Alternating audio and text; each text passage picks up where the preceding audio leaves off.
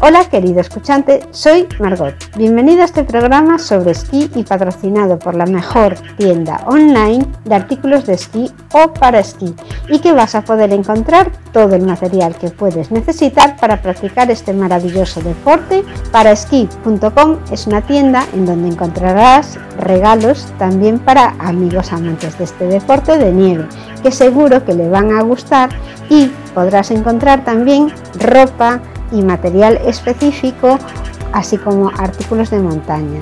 Todo lo que no te puedes ni imaginar, pero que te va a facilitar tus días en la nieve.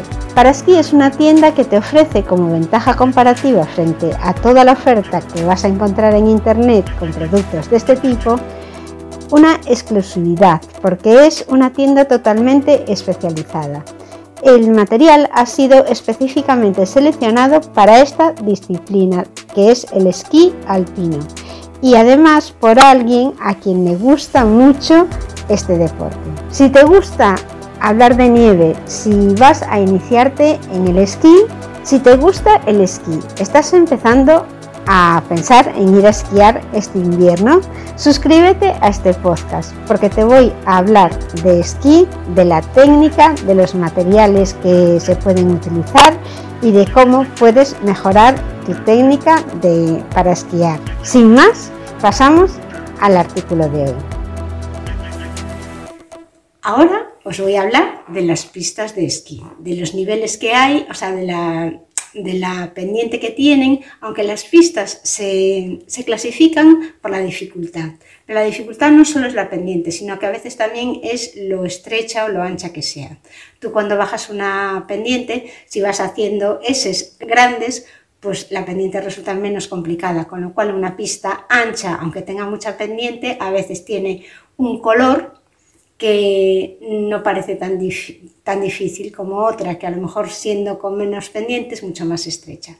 Las pistas de esquí se clasifican por colores. La de principiantes es la verde, después la azul, que normalmente en una pista azul puedes ir el segundo o tercer día ya, si ha sido un curso seguro.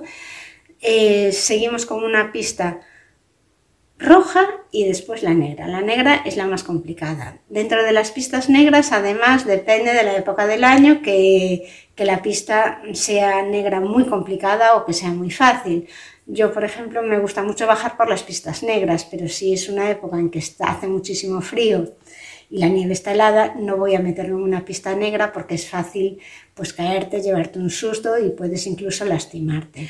En cuanto a los remontes, hay los telesillas que va sentado en una silla, hay los remontes que son perchas o arrastres, lo que hace, tienen un disco, te lo pones entre las piernas y te van arrastrando. Normalmente el arrastre para los principiantes es mucho más difícil de coger, porque el principiante tiende a, a sentarse sobre el arrastre y este no es una silla, entonces si te echas hacia atrás el arrastre va hacia el suelo.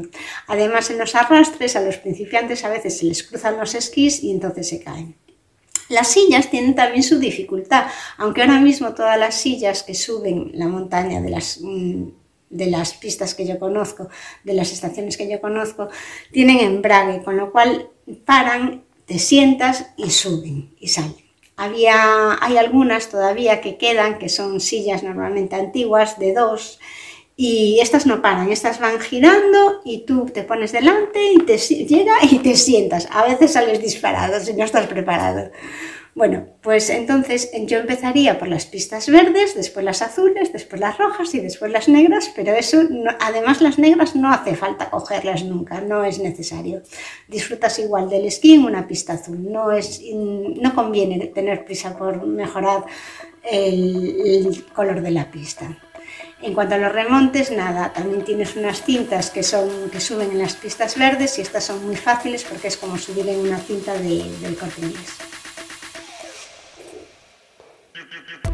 Gracias querido escuchante por haber llegado hasta aquí. Espero haber podido entretenerte con este programa y haber satisfecho tu interés sobre el esquí. Te invito de nuevo a visitar nuestra tienda online para esquí donde puedes encontrar el material que necesitas específico de esquí. Seguiré publicando muchos artículos en este podcast sobre nieve y sobre la técnica para realizar el esquí. Hasta el próximo programa.